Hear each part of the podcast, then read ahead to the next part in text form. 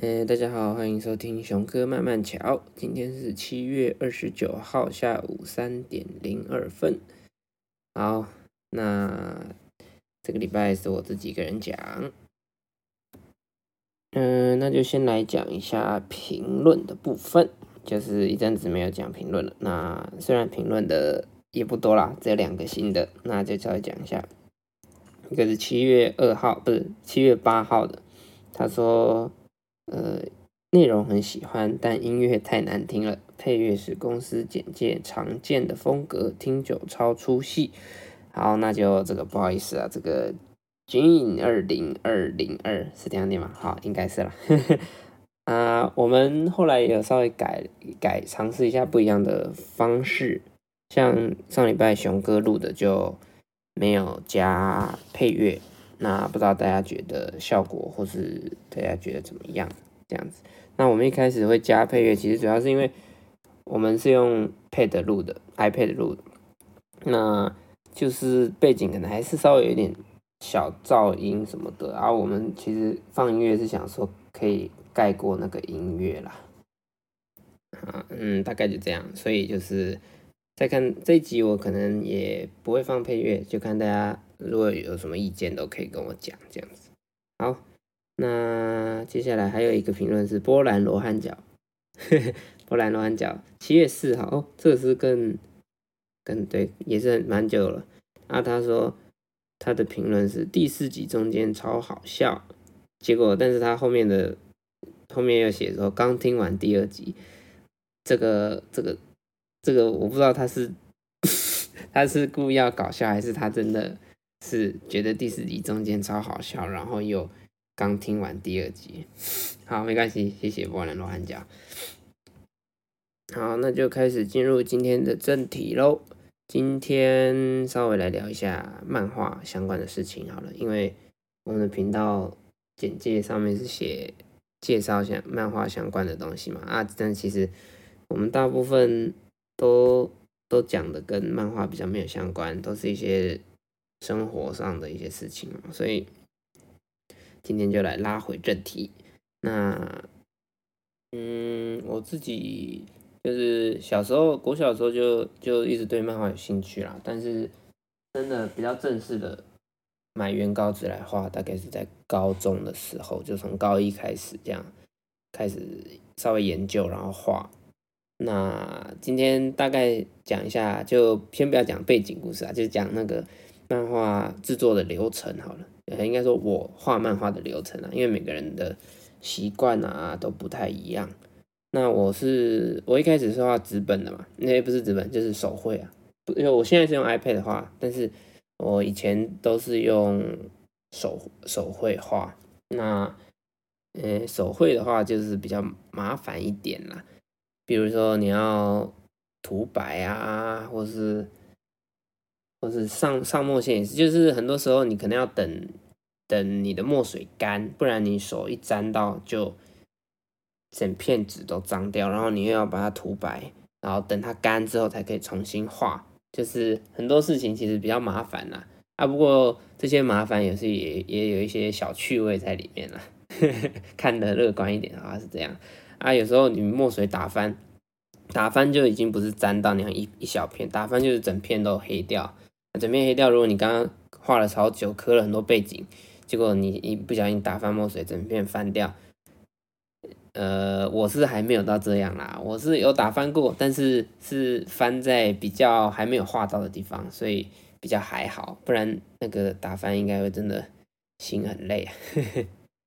嗯，好了，那刚刚是题外话，那我就开始讲大概的流程。那我今天讲的可能主要是手绘啊。因为我用电绘的话，我的流程就稍微不太一样啊。但是就是用电绘的话，有一些流程可以不用分两次，就可以一次搞定，类似这样。因为你要修改什么都比较方便。嗯，好，那手我今天就先讲我画手绘的漫画的时候的创作流程。好，那就开始喽。那首先最一开始的是脑中思考剧情。嗯，这个流程应该说这个步骤呢，呃。时间不太一定，就是有时候你可能有一个小构思，譬如说你想要画一个老师偷鞋子的故事，那你有一个这个想法之后呢，你可能就会去想一下主角要怎么设定，那老师的个性啊，或者这就是或者你的时空背景，然后你要安排什么桥段让整个故事发生，然后要怎么收尾什么的，就是这些东西就一一开始会有一个小小就很小很小的出发点，但是到最后要发展成一个短篇故事。还要想很多很多很多的东西，所以我这一方面我通常会在脑中想，然后全部 run 完，就是大概知道我开头要怎么开头，然后我的人物、我的背景大概是怎么样，然后中间会有怎么样的桥段，让一些事情就起承转合都布置好，然后最后怎么收尾，大概都大概想好，没有到很精确，但是就是大大概有个想法。那从就从最一开始的那个点到最后这个比较完整的概念，这个时间就不太一定，因为常常因为你平常就是做平常的事嘛，啊想想这个就我俗称叫想剧情啊，啊想剧情的阶段就是，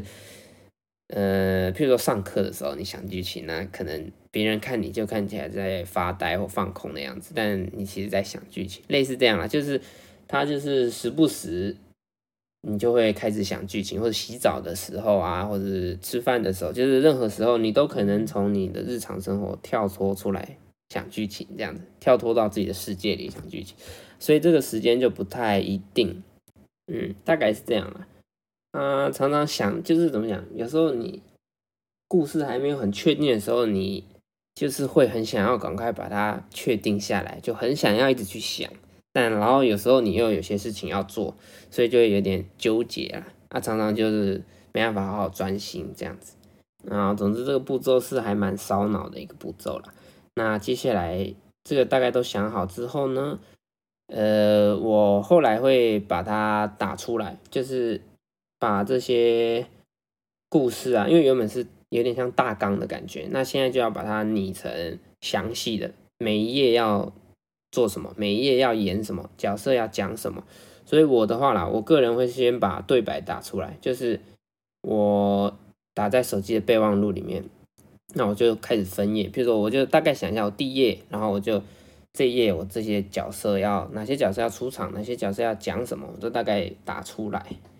啊，等到整个打完之后，就会是一个充满对白的的一个备忘录这样子啊，就是。啊，有大概分好页了。我的话会这样，然后画短片的时候，画短片的时候，啊，中长篇就不一样。但是画短片的时候我是这样，然后写完这些东西之后，嗯，就是就进入到分镜。分镜其实刚才那个有点类似分镜，但是我的话把它比较像是文字版的分镜啊。啊，接下来就是分镜，就是真的的分镜啊。真正的分镜就是把它画出来，用可能比较潦草啊。用圈圈把人画成圈圈啊，然后背景就稍微撇一撇，就是就是是真的很草很草的草稿，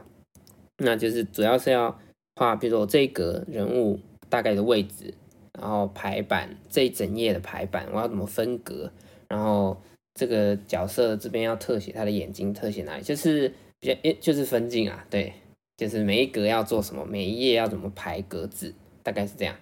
啊，都是很潦草的，所以说要改都还算方便啊。当然文字改是最方便。那接下来就是分镜嘛，分镜完之后都确定了，就开始画草稿。那这个草稿呢，就虽然叫草稿，但是它没有那么草，就是它等于是我画最后确定的线稿的底稿的感觉，就是我照着分镜分出来的镜位去。画比较正式的草稿，就像你画素描的时候打的草稿一样，就是我不是在排版了，我就是在把这一个画面画好，但是我还没有要描线，我是用铅笔或是蓝色色铅笔去画，嗯，啊，就是要慢慢画嘛，因为要修修改改啊，才会画出最后那个那个确定的样子嘛，啊，草稿都画完之后，接下来就是描线，描线就是在。你打好的稿上面就是就是描线嘛，用黑色的的笔的沾水笔或者是带针笔就开始描线，然后描完线就是怎么讲？描完线就是涂黑，就是描线涂黑，然后把铅笔的线擦干净，大概是这样。然后这个这时候呢，你就离真正的漫画很接近了嘛，因为你的作品就是黑白两色的作品了。那当然，你你手绘的话，涂黑啊，或是补白啊，都不会到纯黑，或是会有一些笔触。但是其实你接下来就是要进到扫描阶段。那扫描阶段其实就会把刚才讲的这个，比如说黑色没有很黑啊，有笔触这些东西都解决掉。就是你扫描的时候，你选择。只扫黑白两色，所以你那些笔触其实就会被扫描器直接判定为黑色，全部都是一片黑，就是其实就是我们现在看到的漫画的黑白就是长这样，就是它为什么可以这么黑？其实如果它是手绘的话，其实它手绘的阶段也没有那么黑，是扫描进去才那么黑，对，大概是这样。啊，进到电脑里之后，基本上就就是会，你原本可能觉得有笔触啊什么乱乱的，其实。进电脑就干净了一轮啦，就是他帮你 帮你抹平了一轮。啊，进电脑之后，最主要是上网点，嗯，因为网点一张 A4 可能就要一百多块台币，类似这样子啊。就是网点，哎，我要讲一下网点是什么。嗯，网点其实就像是一个透明的贴纸，但是那个贴纸上面有很多黑色的点点，这样的感觉。所以如果你，呃，就是网点它会有不同的线数嘛。应该说，就是这些黑色点点密集或是分散，那远看的时候看起来就是